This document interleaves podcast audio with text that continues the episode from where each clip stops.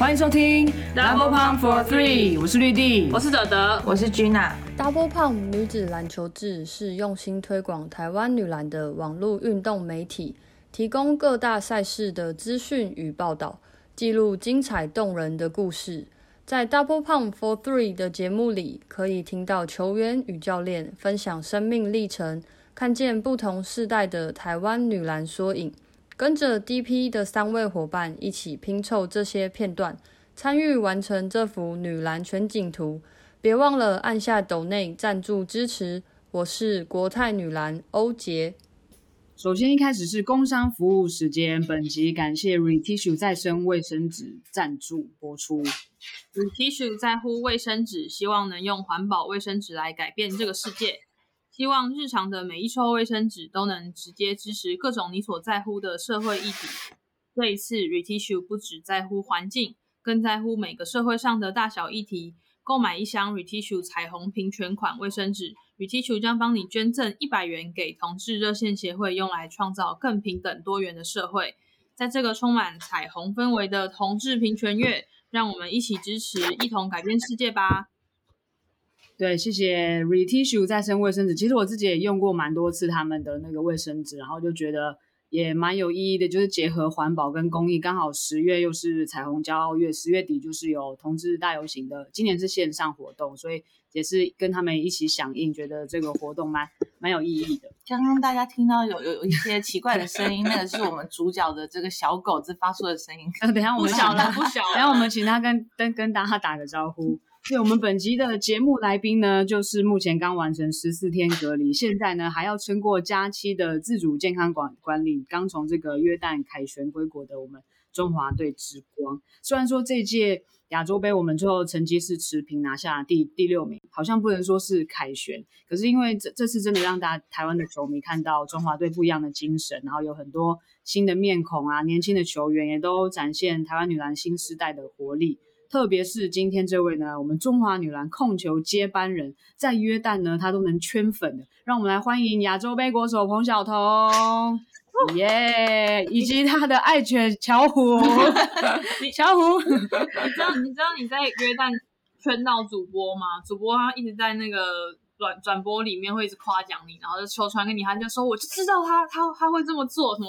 什么什么，他就是有办法之类的那种。嗯，我我我不知道。因为这次的比赛好像就是不能，就是 YouTube 好像没有上，所以其实我们要看重播都现在都找不到。对，你要订阅他们那个官方的转播的平平台。我以为他在 转播，对他这么热情，可能现场还跑去找他聊两句。他们不能接触吧？嗯，哦，对啊，我们不能接触聊。但他们两个真的，这次的主播跟球评就是两两位女生，然后一个是一个是在美美国的，也是她也是运动记者。然后球评，然后另外一个是好像是英国前国家队的女篮国手，然后两个转播的时候都一直大力称赞，爱很爱我不知道，他现在有一点尴尬。对，这次是反正这次是小我们小童呢的亚洲杯初体验，其实小童的国手经验还蛮丰富的，就从小到大 U 十八、世大运啊，甚至是奥运资格预选赛，但是这是亚洲杯，而且呢是单刚就是成人国家队的主力，他是第一次嘛。那你这次身为身为这次的主力控球，在这次中华队的，你觉得自己的角色是什么？或者是前姐有没有交付你什么样的任务？呃，我觉得其实从比赛还没开始的时候，我就给自己就是有一个心理建设，就是不要想太多，因为毕竟就是第一次参加嘛。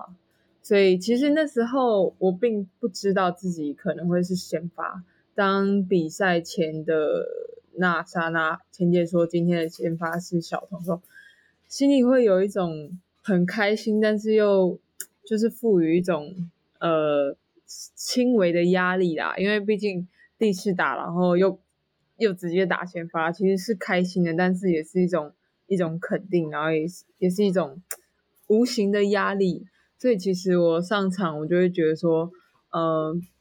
做好自己分内的工作，然后。尽量把钱姐平常教的跟他下达的命令，就是做到最好，就是这样子。在看稿吗？没有啊，我没有搞啊，没有啊。因为他他突然说那刹那的时候，我想说，哎，小同是有在写稿吗？没有，没有，没有，没有。那你可能我觉得，嗯嗯，你说你说，我觉得可能是在隔离的时候，因为真的太太太多自己的时间了，所以想看书，所以一直看书的时候，其实对自己的口条，其实我觉得还蛮有帮助的，因为毕竟之前的我是不太会去看书的人。那你就是从第一场先发可能很紧张，然后到到后来，你觉得自己有那个变得比较轻松吗？那个心心情？呃，其实我觉得，呃，每一场都是用一样的态度啦，也不会说，嗯，太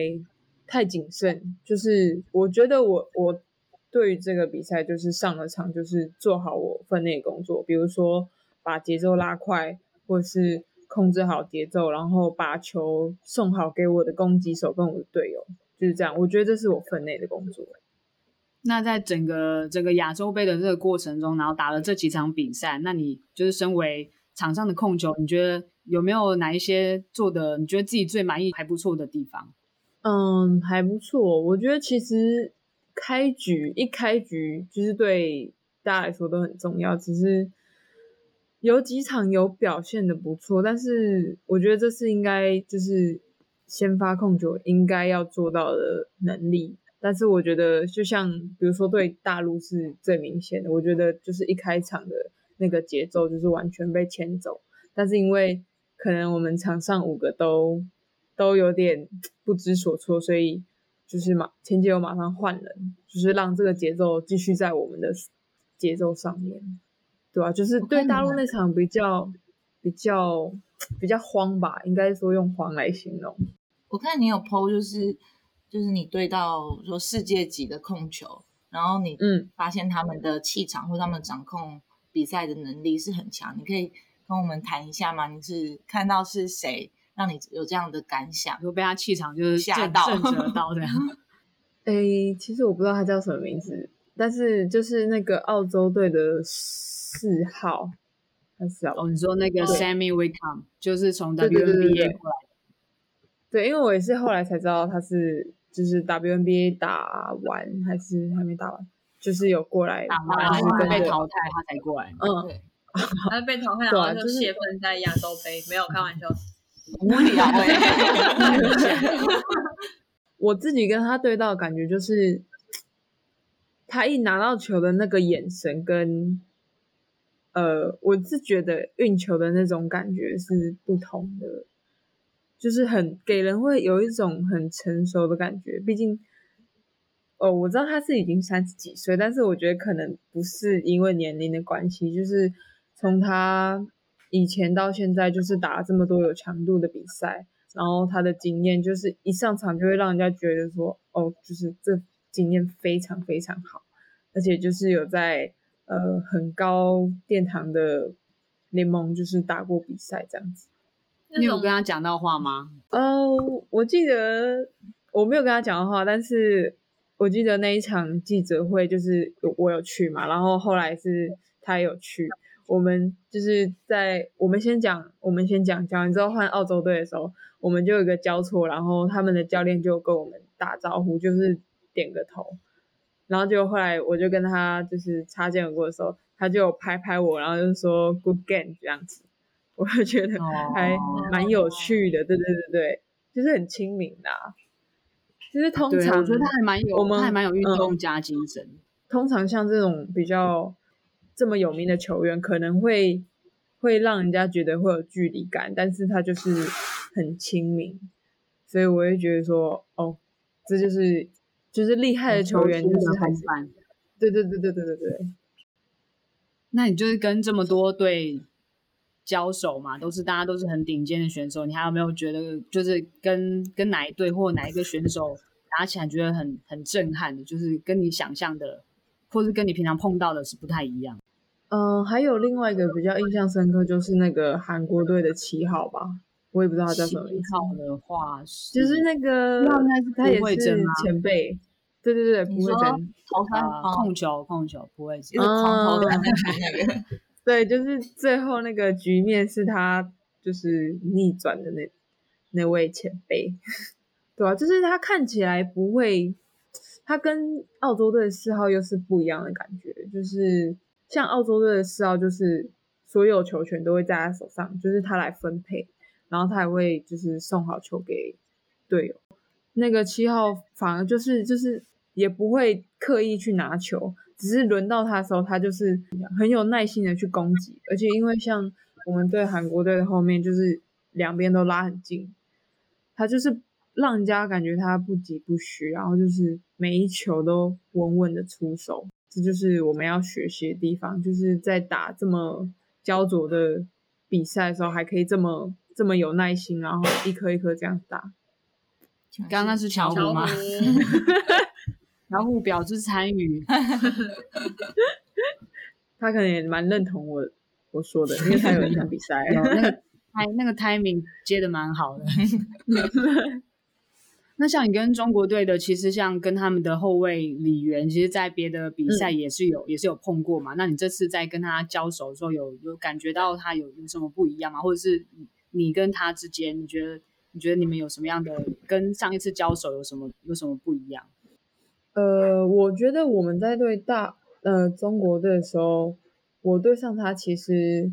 我觉得算我的企图心那一场对到他们，只要对到李源，我会比较想要更想要攻击，因为毕竟他就是真的是唯一，应该说大陆队唯一一个缺点吧。对啊，我就是会希望 利用利用我的优下标题评为应该说身高身高身高只有身高，对，我是希望利用错位让他们会换位的的模式，然后去攻击。然后但是因为我那场对完他，我会觉得说，嗯，我们两个好像就是蛮有竞争的，就是从十八到现在的亚洲杯，其实我觉得我们两个应该是蛮有竞争，但是。因为后来冠军赛的时候，我没有去看他们对日本，我就会觉得说，其实我们两个是已经有慢慢在就是拉开差距，是因为他的比赛经验真的是太好了。就是像对到日本队这种，因为他的速度其实也不慢，但是跟日本队比起来，我觉得还是稍微比较慢一点，但是他都能够不会像一步背过的那种，就是他都可以知道现在日本队的惯性。不会成为在场上的弱点，反而对日本那场他更打出他自己的身价。因为其实，在后面的时候，他呃蛮多时刻是有跳出来帮球队得分，而且那个配置球，其实我觉得他那个 timing 都抓的非常。对，其实李源从很小的时候打了非常非常多国际赛，然后在日本那场，我记得好像第三节后面他开始。攻击篮筐时候，就还有投进三分球，因为他手没有放下来。我记得记忆，他投进的手一直摆那种，所以记忆很深刻。实战经验的方面上，我觉得我应该是输他，因为毕竟他跟过这么多很好的选手、跟球队、跟国家打这么多比赛，那个经验其实是无形的，但是就是你可以感受出来，他在场上就是有大赛经验的，就是控球。那经过这次亚洲杯，然后跟这么多这么强的对手打过之后，就是现在现在觉得回去之后最想要再加强或是更进步的是什么？我觉得应该是对抗度吧，因为其实说实在，这次出来真的很明显是我们的碰撞跟国际国际赛来比，真的是太弱一些。因为像对我觉得还是对中国。最明显啦，因为他们那个身体的素质跟那个力量，真的是用震撼教育来形容。我记得最印象深刻的一颗球是有一个前锋吧，反正也是都很高，然后他很壮，就很像是我每次形容他都说他是戴姐的长高版。反正就是有一颗球是他接到球，然后我刚好对位到他，然后他要切入的时候，因为我已经预测到他要切入了，所以我就提早先站在那边。等于说他切入的时候直接撞到我，但是通常在国内就是撞到我是可以 hold 住的那样子，没有。但是这次被他撞到我是倒退三步，对我就觉得说那个力量真的差很多，对啊，因为我觉得他们的防守的强度真的还蛮强的，而且他们不会像我们这么容易就是被吹 hand check。然后因为钱姐也一直跟我们说叫我们看大陆队的防守，因为。毕竟他们这几年一直一直把他们就是以前的缺点就是速度慢，其实近几年一直一直有在进步是，他们速度其实越来越快，然后现在已经可以到全场的压迫。对啊，我就觉得他们就是有在改变，因为毕竟他们以前就是 吓我一跳，来了，小五冷静，不好意思，不好意思，因为有邮差经过，他很讨厌邮差，他很尽责。对，因为其实他们也输日本蛮多次的嘛，所以他们其实在这个部分加强，所以变成说他们也可以拉到全场压迫。然后其实这次。呃，自己也有感受到，他们真的有把整个锋线的速度带起来，而且连防守的那个强度也是真的，真的拉高蛮多。对，其实说实话，小童在我们国内已经算是对抗度的 对抗度就是名列前茅的了。但就是就连这样到国，就是到了国际的赛场上，跟这些这些人对抗，都还是会觉得吃力的话，这就是我们的。之后非常需要首要需要加强的一个一个重点。今年是希望我们的防守的呃，哎，已经讲到 今年，今年是希望我们的防守强度能够像出去那样的强度，然后给国内的呃其他队伍啦。因为毕竟就是也是希望大家一起一起进步，然后我们出去才不会每次都是这样子被挨打。要营造出这个大家都很激烈碰撞的氛围，对对对，不然真的出去真的哦，到就是到那个 moment 才才意识到哦，原来这就是国际赛的强度。我觉得其实真的有点都太慢。那这是因为是一个很新的、很新的团队嘛，里面有很多人都是第一第一次参赛，然后教练团也都是很新。那你觉得在这个团队里面，你有得到什么样的收获，或有什么样难忘的回忆吗？就是跟这个团队。呃，其实我会觉得说，因为我们这一次是以全新的阵容，而且都是比较偏年轻，我觉得在年龄上的差距会缩小很多吧，就是。就是，嗯，怎么讲？就是因为以前我我待过的中华队都会有老大姐在带领，所以你不用去担心的太多。就是，就是你是小的，你就会一直看场上学姐学习。但是这次我会想要主动去说话，最大是弯姐嘛。然后其实我我私下也会去请教她。然后我在场上的就是一秀姐跟丁姐，其实我会不会像以前这么这么害羞的去讲说哦，我看到我觉得我们应该要怎么做怎么做，就是丁姐他们都会跟我讨论，所以我也会试着敢去告诉说哦，我我觉得我们现在应该要怎么打，可能会对现在的状况比较好。对，我觉得好像是你的室友。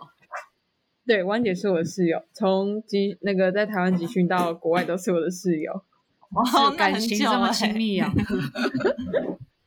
对啊，其实我们私底下也都会聊天呐，就是会他让你不会有那种老大姐的感觉，而且他其实非常的细心，他不管做什么事情都会就是站在我们立场想，所以，我会觉得说，嗯，这次就是大家的。相处的融洽度是非常非常好，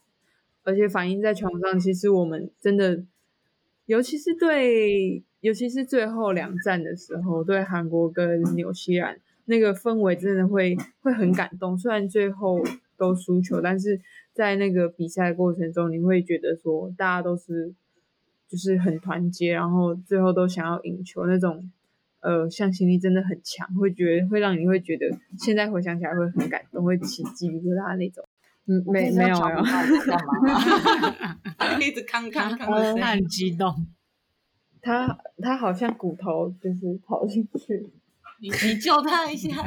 难怪他在挖东西。其实小童现在现在还很年轻，现在才二十二十三岁嘛，对吗？现在是二十三岁。嗯，对。真的是公开的资讯，好尴尬 秘密。对，没有，但是他其实，在就是 W S 有联赛已经打了，已经打了四四年。其实他，四年，嗯，对，四年，其实他已经是在场上是蛮有经验的一个球员。而且我觉得小红的故事还就是蛮特别的，因为他其实就是不只是为自己走出一条新的路，其实他同时也为同世代的。台湾女篮的球员创造了不一样的的选择。而且现在的小童，因为我记得以前那时候他刚进刚进联赛，还是那个时候世大运的时候，就是访问他，就会觉得呃，就是很崇拜学姐啊。比如说，就是那时候把彭诗琴当做是偶像嘛。但我觉得现在的小童，他已经是变成是这个世代。的球员的榜样，就是你可能现在去访问那些更小的高中啊，或是大学的那些球员，可能他们会觉得想要以你为榜样，以你为模板，对。而且就是虽然说没有很长，就是我算了一下，我们看小童打球时间，其实也没有，也不是真的到说很长，可是就有一种从小看到大，就有一种从小看到大的感觉，从真的横跨层级，就是从高中啊，然后到现在职业联赛。然后又看了一下，哦，才二十三岁，然后就觉得哇，台湾女篮好有 很有希望。因为她没有 打大学，所以你会已经觉得说，哦，我们从她高中看到她打成人，可是因为其实她没有打大学。对，就她中间有跳过一段，所以就从小突然到到大这样，就觉得好像好像就是看了很久。而且其实就是小童她到联赛的这段经历，其实我们也也有一些参与，也有在旁边有观察，所以才会有这种感觉啦。然后。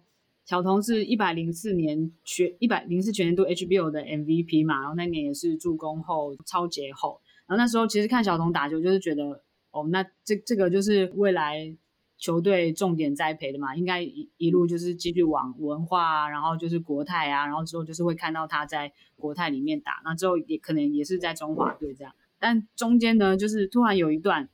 突然就是走了一段岔，也不能说是岔路，就是对，就是对，有一个交叉口。那就改变了这个命运，就变成是跳脱了框架，然后突然呢，中间有一段这个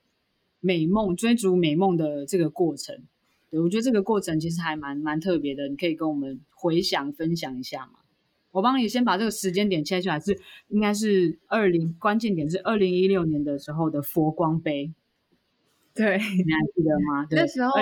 对，嗯，因为那那个时候那个。因缘际会，然后就是有美国队教练，就是有给我一个这样美国梦的机会，所以就展开了这一连串的故事的开头。对，其实当初我是真的很想要去美国试试看，因为我觉得，嗯，在台湾打其实跟在国外打真的会不一样，就是我一直会很想要跳脱出这个舒适圈，因为其实，在国泰，呃，国泰真的对我很好。而且，嗯，我也知道他们可能会想要栽培我，只是我会觉得说有这么样的一个机会，我是不是可以挑战看看？然后，但是因为后来发生太多事情，其实说实在，女生要，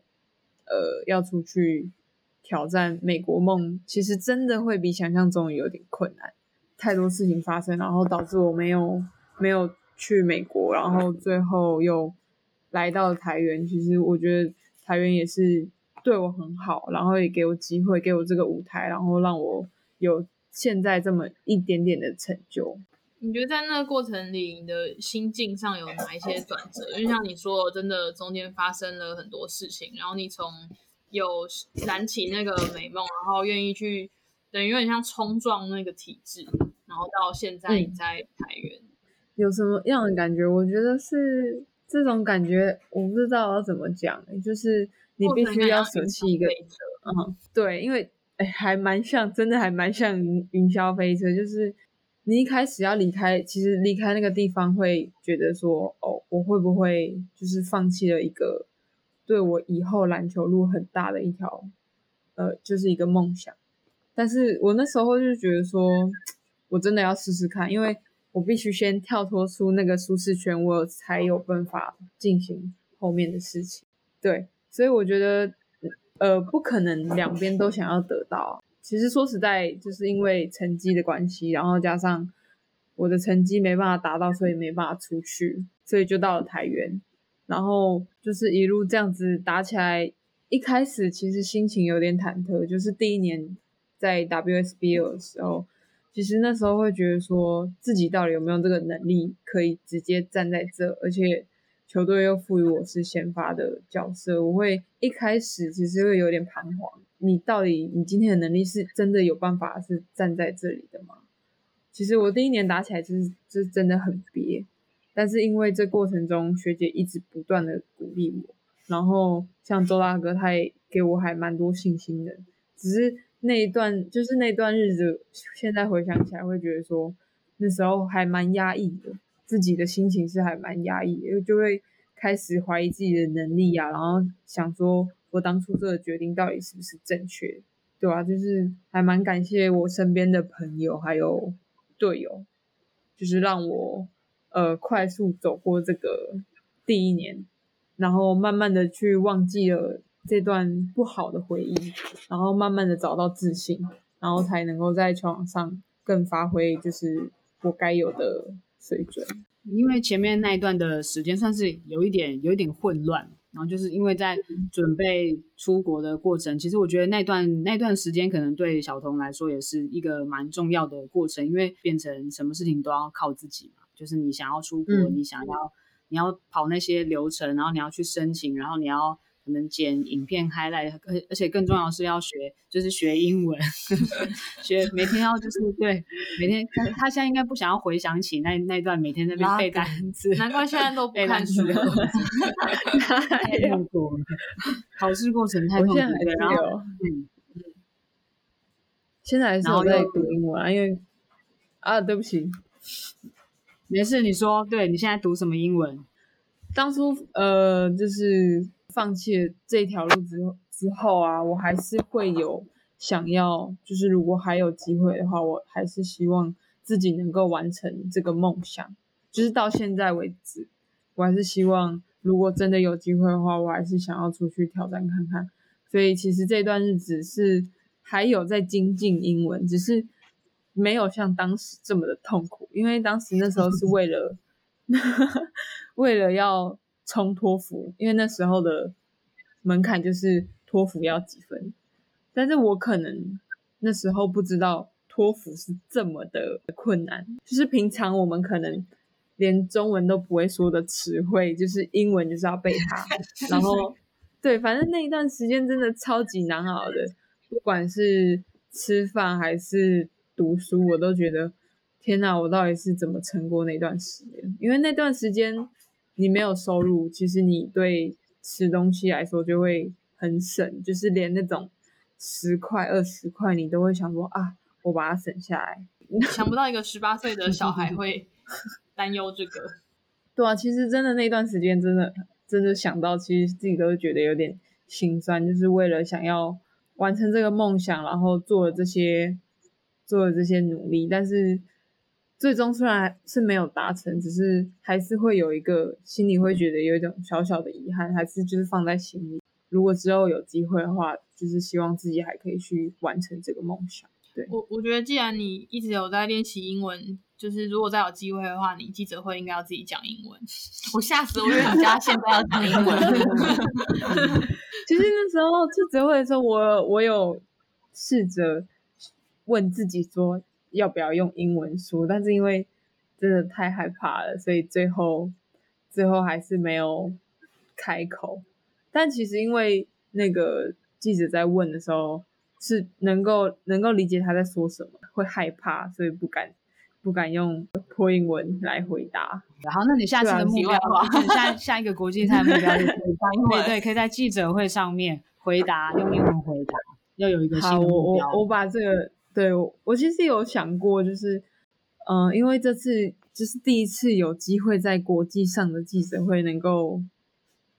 嗯，怎么讲，就是回答记者问题。然后我是希望，因为文文佑姐好像是用英文吧，我好像大家都说文佑姐是有用英文，她有讲一段，嗯，没有全程，没有全程，她有她有，但她有，但我觉得就是很厉害，就是她敢说。对，所以我是希望，如果下次还有机会的话，我也希望我自己能够勇敢的开口。小童很可爱的的地方，就是你看他，其实你平常看他在场上打球的时候还蛮有杀气的，就是他还蛮蛮有企图心，蛮蛮硬蛮凶的。然后可是场下你跟他讲话都觉得 呆萌，对，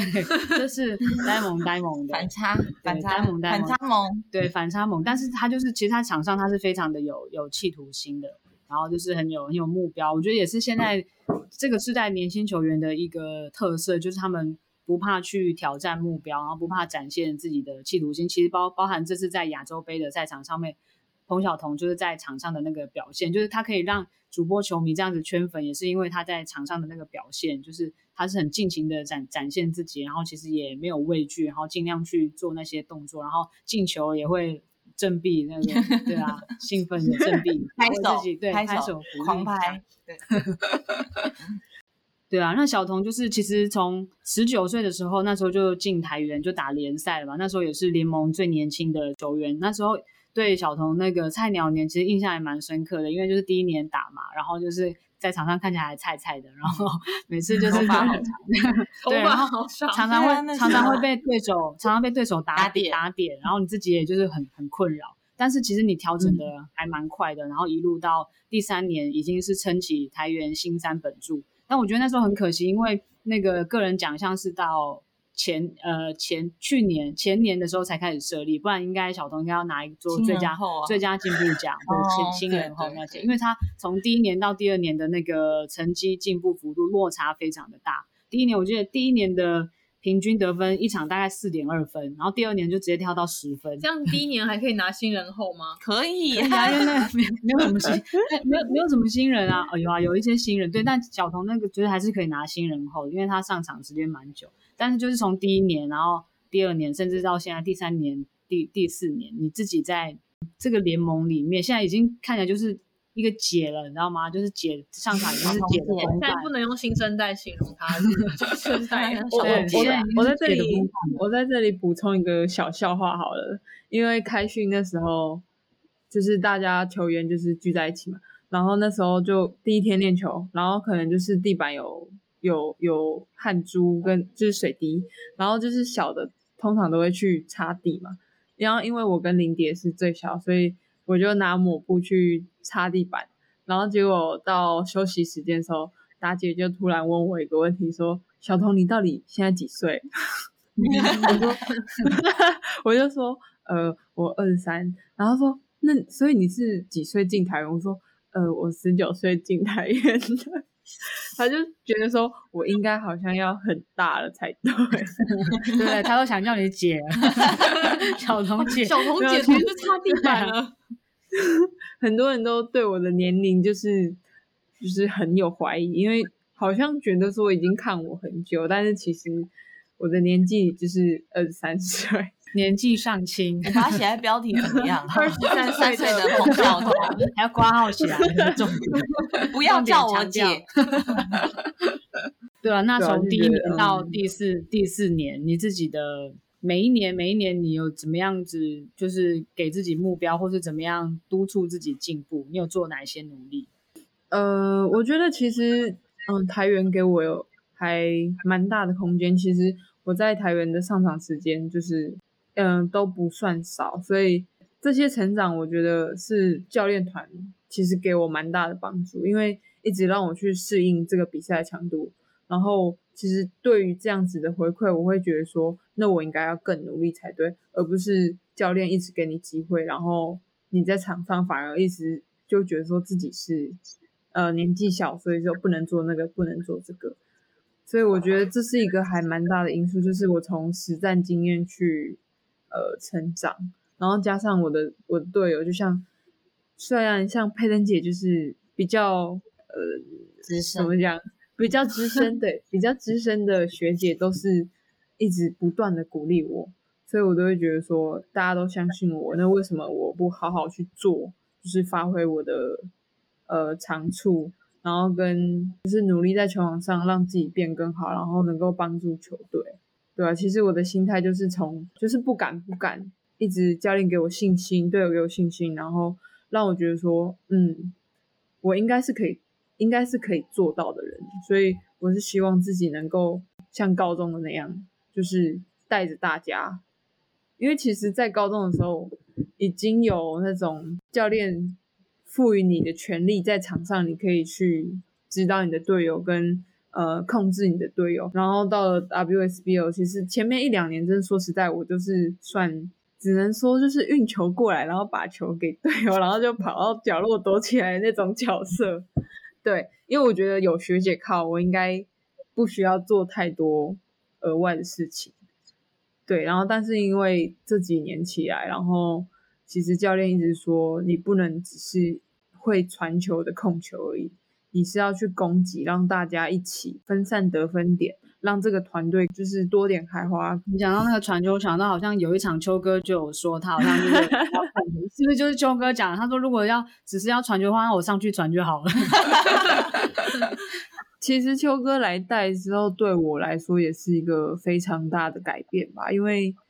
秋哥其实就把我们当做自己的学妹，其实也可以说女儿了。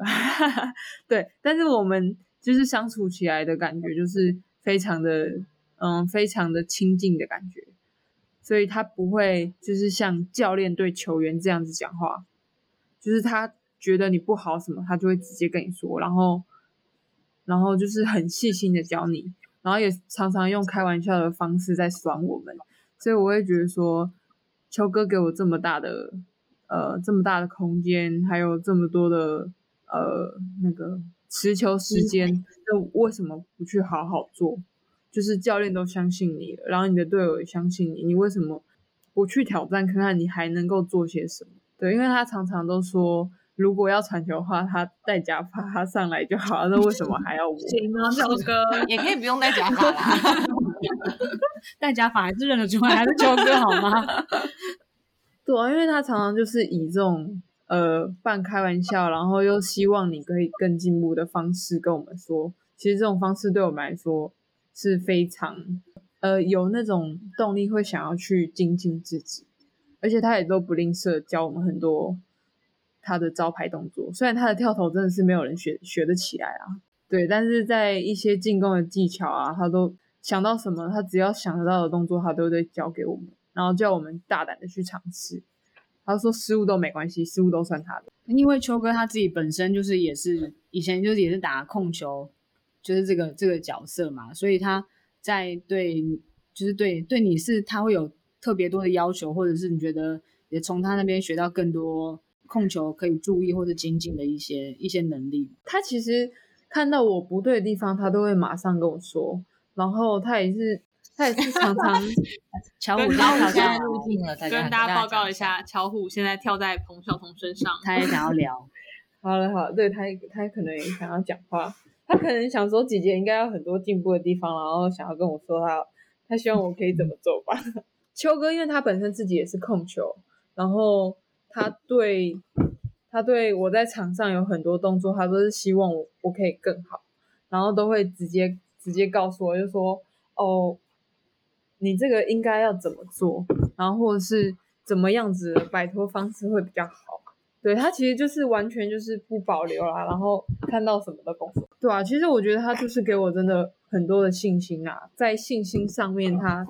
我觉得是他影响我最多。所以他他因为他之前他告诉我一件事情，就是说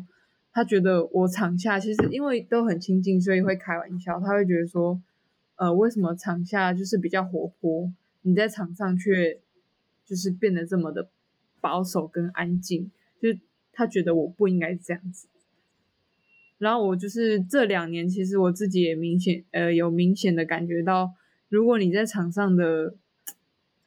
嗯，怎么讲？就比如说得分一颗球，你给自己自己一种那种振臂或者是拍手，会让你在场上会更进入那种状况。对，就是自己给自己的信心感，因为你也可以顺便带动你的队友。那你接下来还有没有什么想要完成的目标？除了在记者会上面用 英文回答之外，呃，我觉得这次的比赛给我更想要去完成，就是不管是去美国或是澳洲的梦想。就是如果真的有机会的话，我真的会很想去实现，因为我觉得真的不要局限在台湾。如果真的有机会的话，多去看看外面世界。我觉得这次因为是亚洲杯，所以你只有遇到亚洲的球队，但你就光亚洲这些球，就是几支球队，你就觉得说，天哪，这有遇到这么多这么优秀的选手。如果放眼全世界的话，是不是有更多更好的选手？你应该去尝试突破在舒适圈里面。我觉得不论是这 WNBL 啊，NBL One，或是像。德国联赛，德国联赛，对啊。然后杰克他不是有，就是那个四星的 Jack，他也有在美国打一个联赛。我觉得可能都是有机会可以去尝试看看。虽然说可能薪水不会太好，嗯，但是是一个磨练自己的机会。对，我就是觉得说，如果真的有机会的话，然后也不冲突到国内比赛的话，我是希望自己能够出去挑战看看的啦。应该说不是只有我是鼓励大家，因为毕竟大家其实都会想要有追梦的梦想。就是如果有机会的话，真的真的要努力的去争取看看。就是我们今天很谢谢小童来跟我们分享，就是他在这次的亚洲杯的满满的收获，还有他在国国内一路这样子